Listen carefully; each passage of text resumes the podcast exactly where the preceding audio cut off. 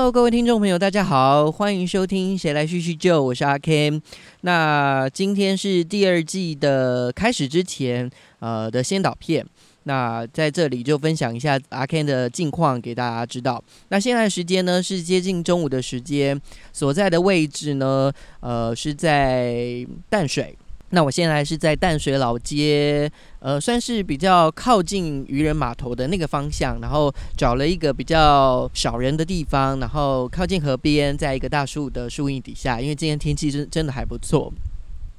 想说用这样的方式来开场，跟大家一起见面。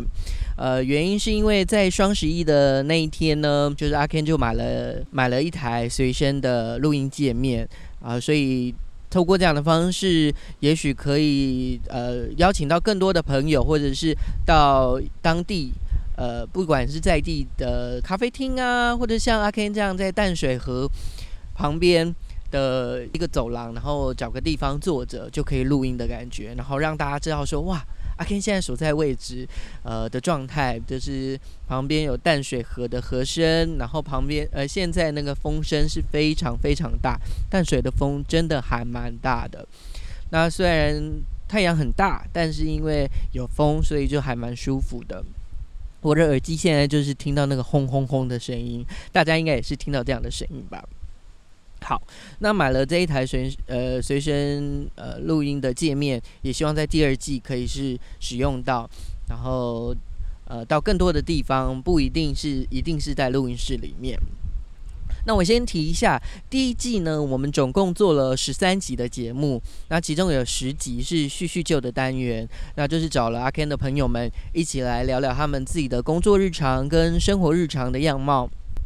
然后呃，也让阿 Ken 呃更了解这位朋友，或者是重新认识他们这样子。那其中还有三集呢，是算是呃穿插在里面，那也是呃意外的惊喜。那其中的第一集就是阿 Ken 聊了一下呃关于广播的那些事，就有关于阿 Ken 呃广播在阿 Ken 身上的一些经历跟生命呃阿 Ken 的生命经验这样子。那另外的两集，就是因为读书会的关系，呃，邀呃阿 Ken 邀请了哥哥姐姐们一起来到录音室。那有一个主题是聊退休那些事，那有一个主题是来聊美食的那些事。那美食的那些事呢，这一集特别受到大家的喜爱。就不管是可能就是聊天的那种轻松的程度啊，放松的程度，或者是节目主题的的内容。大家都好喜欢哦，然后还有人说，哎，那要不要你之后就是固定，就是讲美食的，甚至就是固定邀请明山姐跟玉凤姐来录音这样子。那呃，也因为这样的。关系就是呃，第二季也想说从这样的方方向去出发，除了叙叙旧节目呃叙叙旧的单元之外呢，也有一个单元是可以用主题性的方式来闲聊。那这个主题性可能是呃之前节目有提过的。你看这风真的是有点大，我们要不要等风让它吹一下？会不会看等一下比较小一下，我们再继续录？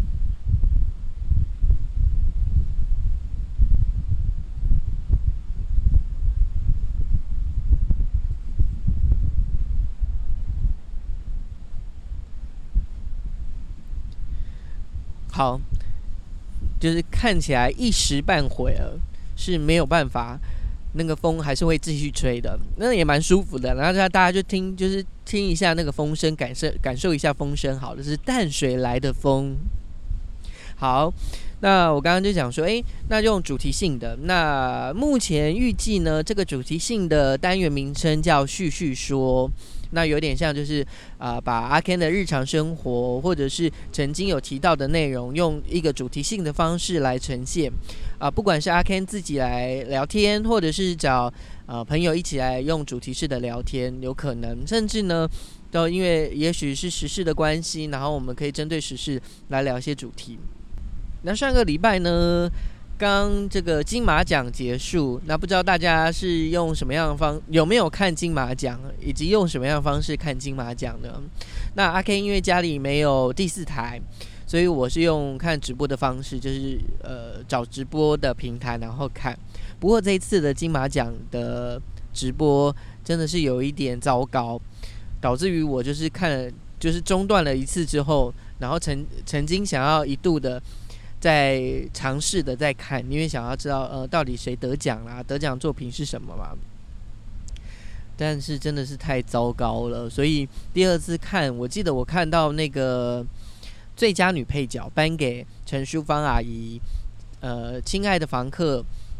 的的时候，大家看到那个地方，然后我就选择了不看了，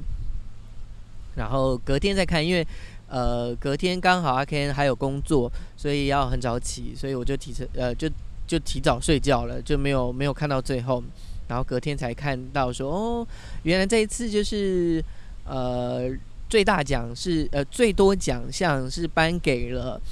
呃当初入围十一项大奖的《消失的情人节》，然后总共有五项大奖，大概也是这个这个概念吧。因为之前最早原本要看《消失的情人节》，但后来呃反正就是看后来就改看了《刻在你心里的名字》之后呢。就没有再看《消失的情人节》，然后趁着呃这一波就是金马奖颁奖之后呢，然后呃就想说看一下好了，因为呃之前看那个陈玉勋导演的《健忘村》，我觉得真的还蛮喜欢的，所以也期待说《消失的情人节》是怎么样的感觉，就所以就这个礼拜就买了票去看，然后再看了《孤味》，那呃其中呢。呃，我想聊一下《消失的情人节》，因为里面有些元素是我觉得我很喜欢的，包含是呃，在里面呢，他们有即兴啊，像邮局的这个这个这个脉络，就是用即兴的的方式。那呃，我就想起了我国中的时候吧，那时候第一次跟呃我的导师来就是通信。原因，他好像是反正我做错了什么事情，然后我就呃试着写了一封信，然后给给老师跟老师道歉。你知道，就是开口就是很难对我来说。那我想说用写字的方式，然后跟老师说声对不起这样子，那就把信放在那个以前的联络簿上面，然后给老师。没想到老师既然回信了，那也因为这样子。呃，即使后来在国二的时候，我的这个老师，我的导师他就离开了我们学校。不过在那期间内，大概可能五年内吧，我们都有呃彼此就是不间断的通信这样子。那我觉得写信对我来说是一种整理，或者是一种呃重新的在描述自己的日常生活给一个。你在意的人看，或是让他知道，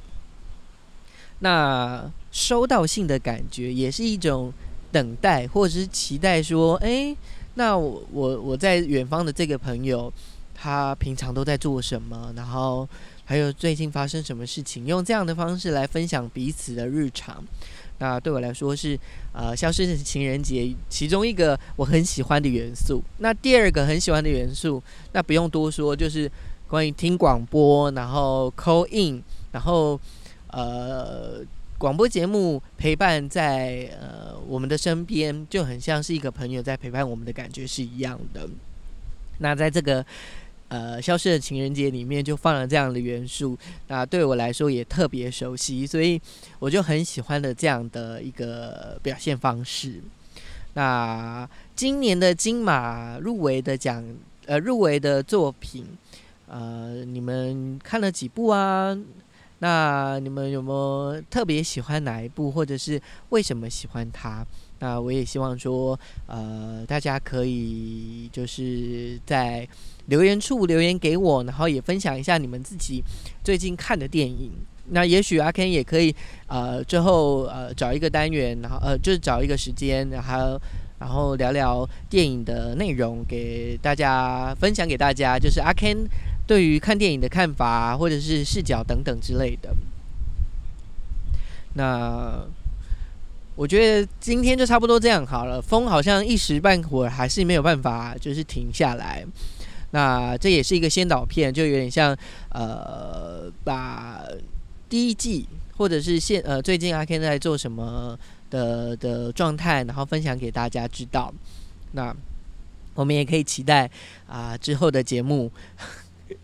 然后呃，如果说你们有想要听的主题，或者是诶也想跟阿 Ken 一起录音，一起尝试做呃 Podcast 的节目，也可以欢迎留言给我，或是私信给我。哎，现在有听到那个船声的声音吗？因为刚好一台一台那个游艇经过，还不错哦，就是。对我来说，这个感觉就是，呃，有一些阳光，阳光在那个树荫当中这样穿穿穿透过来，然后看到一些树影，然后听到海声，听到船的声音，然后还听到旁边就是有人，呃，有几个外国的年轻朋友在那边聊天。那我不知道有没有办法录到这个声音，但是，呃，这就是现场的状况。那。我就期呃，在这边就先跟大家说声再见，大家期待呢，我们下一次再见面的时间喽，拜拜。